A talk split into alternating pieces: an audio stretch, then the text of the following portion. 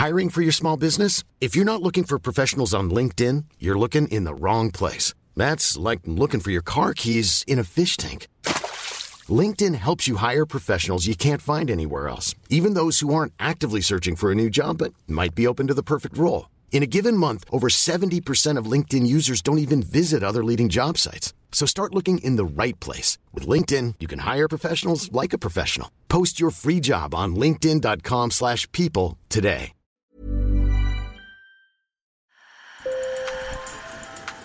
Bonjour. Hello. Hola. Marhaba Sur le fil. Le podcast d'actu de l'AFP. Des nouvelles choisies pour vous sur notre fil info.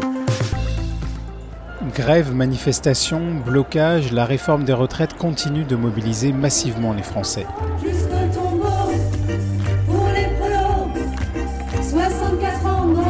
Les opposants à cette réforme veulent maintenir la pression sur le gouvernement avec une nouvelle journée de manifestation samedi 11 mars.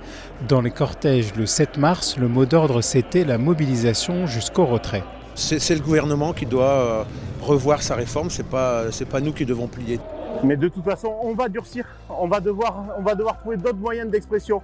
Si aujourd'hui la façon pacifique n'est pas comprise, le peuple va s'exprimer autrement. On espère que le gouvernement va, va arrêter d'être sourd à nos revendications. Et pour Mathilde Panot, chef de file de la France Insoumise à l'Assemblée nationale, Donc il ne reste qu'une seule solution politique à Emmanuel Macron, le retrait de cette réforme, ou alors de revenir euh, devant les électeurs, que ce soit par un référendum ou un retour aux urnes. Il ne peut pas continuer à bloquer le pays.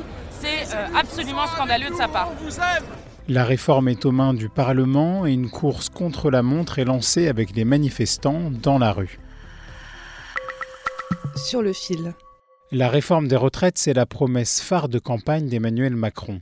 Mais face à la contestation, le président reste très en retrait. C'est ce que m'a expliqué le journaliste de l'AFP, Francesco Fontemaggi, qui suit l'Élysée. Il n'en parle quasiment pas. Il ne s'affiche pas sur ces sujets-là. Euh, il a attendu que le débat à l'Assemblée nationale en première lecture soit terminé pour retourner au contact des Français, en allant au marché de Rungis au petit matin fin février et en allant au salon de l'agriculture où il a pu être un petit peu interpellé sur cette question et donc où il a pu défendre son projet. Oui, nous vivons plus âgés. Oui, nous avons un système par répartition qui est le patrimoine de ceux qui n'en ont pas et qu'il faut préserver. Non, nous ne voulons pas taxer davantage et réduire du pouvoir d'achat aux travailleurs. Non, nous ne voulons pas baisser les pensions. On veut même que pour celles et ceux qui ont une carrière complète, on ait la possibilité de mieux valoriser leur retraite. Et donc oui, il faut travailler un peu plus longtemps. Mais pendant tout ce temps-là, il est resté vraiment très en retrait. On l'a peu vu. Il s'est peu déplacé en France. Il n'a pas fait de bain de foule, etc. Donc c'est une ambiance un peu particulière. On sent que euh, le président ne veut pas être euh, attiré dans la mêlée de cette contestation et de cette euh, polémique autour de sa réforme. Pour Christelle Craplet, directrice de BVA Opinion, il y a peu de chances pour qu'Emmanuel Macron et le gouvernement renoncent au report de l'âge légal de 62 à 64 ans. Et c'est la mesure phare. Donc s'ils reculaient sur le sujet, euh, probablement qu'on considérerait qu'ils sont perdants, entre guillemets, et Emmanuel Macron, il joue quand même son statut de réformateur. Donc s'il venait à reculer, je pense que ce serait vraiment problématique pour la suite de son quinquennat. Il serait plus en position de faiblesse. Donc voilà, évidemment, rien n'est exclu et si le mouvement se durcit, on ne sait jamais ce qui peut se produire. Fabrice Le Restif, secrétaire général de Force ouvrière en Ille-et-Vilaine, résume l'enjeu. Bah là, on est dans un bras de fer et effectivement, il faut mettre toutes nos forces. Et on n'est pas maître du calendrier parlementaire. On a 15 jours pour gagner au maximum. Donc c'est la grève, la grève reconductible et le blocage. Il n'y a pas d'autre solution et c'est Macron lui-même qui nous a emmenés dans ce- sur cette voie-là. Parce qu'aujourd'hui, ce qui pourrait euh, changer la donne, ce serait, euh, ce serait des blocages un peu partout en France. Et jusqu'à présent, ils ne se sont pas vraiment matérialisés. Bon, il y a évidemment des grèves dans les transports, il y a des grèves dans les raffineries, mais on ne peut pas dire que le, que le, que le pays a été mis à l'arrêt. Hervé Rouache est le chef du service politique de l'AFP. Je l'ai interrogé sur la suite du mouvement de contestation. Il pourrait se durcir. Maintenant, il y a aussi le, le calendrier législatif. Celui-là, il est euh, bien lancé, puisque le, le- le- le Sénat a voté le fameux article 7 euh, qui reporte l'âge de départ à la retraite de 62 à 64 ans. Le Sénat a adopté l'article 7. que le texte dans sa globalité, la réforme pourrait être votée, devrait être votée d'ici dimanche, qu'ensuite il y aura cette réunion de conciliation euh, entre le Sénat et l'Assemblée nationale, Et on pourrait très bien avoir un vote euh, sur l'ensemble de la réforme dès le 16, jeudi prochain. Ça veut dire qu'il y a une course contre la montre entre le mouvement euh, social, dans la rue, dans les entreprises, et ce calendrier législatif. Et celui-là, il est plutôt bien lancé actuellement. Et est-ce que la réforme va pourrait être votée par l'Assemblée nationale? C'est la grande question.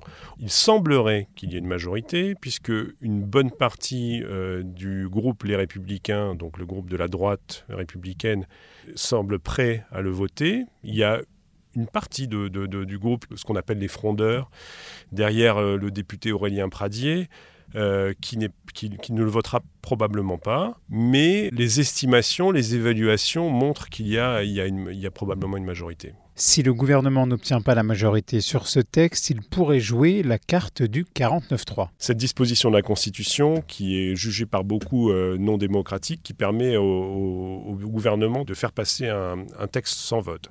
Si euh, le, gouvernement devait euh, imposer cette réforme par le 49-3, là, il pourrait y avoir des conséquences effectivement qui sont difficiles à prévoir, aussi bien au niveau politique qu'au niveau social. Si la réforme est largement rejetée dans les sondages d'opinion, les Français ne croient pas vraiment à son retrait. Bah, c'est un peu le paradoxe de ce qu'on voit dans nos enquêtes, c'est-à-dire qu'à la fois les gens sont contre la réforme de façon très nette, ils sont très opposés au report de, de l'âge légal, ils soutiennent largement le mouvement, ils souhaitent que ce mouvement continue, et en même temps, ils sont gagnés par une forme un peu de résignation et ils sont surtout convaincus, pour les trois quarts d'entre eux, que le projet, quoi qu'il se passe, euh, sera adopté. Au-delà des retraites, Emmanuel Macron et le gouvernement veulent continuer à réformer. Il y a une réforme sur l'immigration qui est dans les tuyaux, il y a une réforme de la Constitution qui est dans les tuyaux, avec cette mesure emblématique qui serait la constitutionnalisation de l'avortement. La, de, Mais sans majorité absolue à l'Assemblée nationale, le chemin des réformes est semé d'embûches écouter Francesco Fontemaggi. Le risque est fort pour lui aussi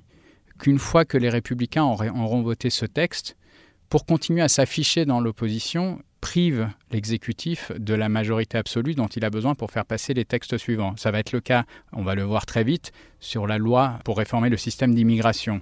Le gouvernement ne peut pas compter sur la gauche là-dessus. Donc soit le gouvernement dénature son texte pour le faire basculer vraiment vers la droite, soit il sera euh, dans la capacité de faire passer celui-là et peut-être d'autres textes par la suite. Sur le fil revient lundi. Merci pour votre fidélité. Je m'appelle Antoine Boyer et je vous souhaite un excellent week-end.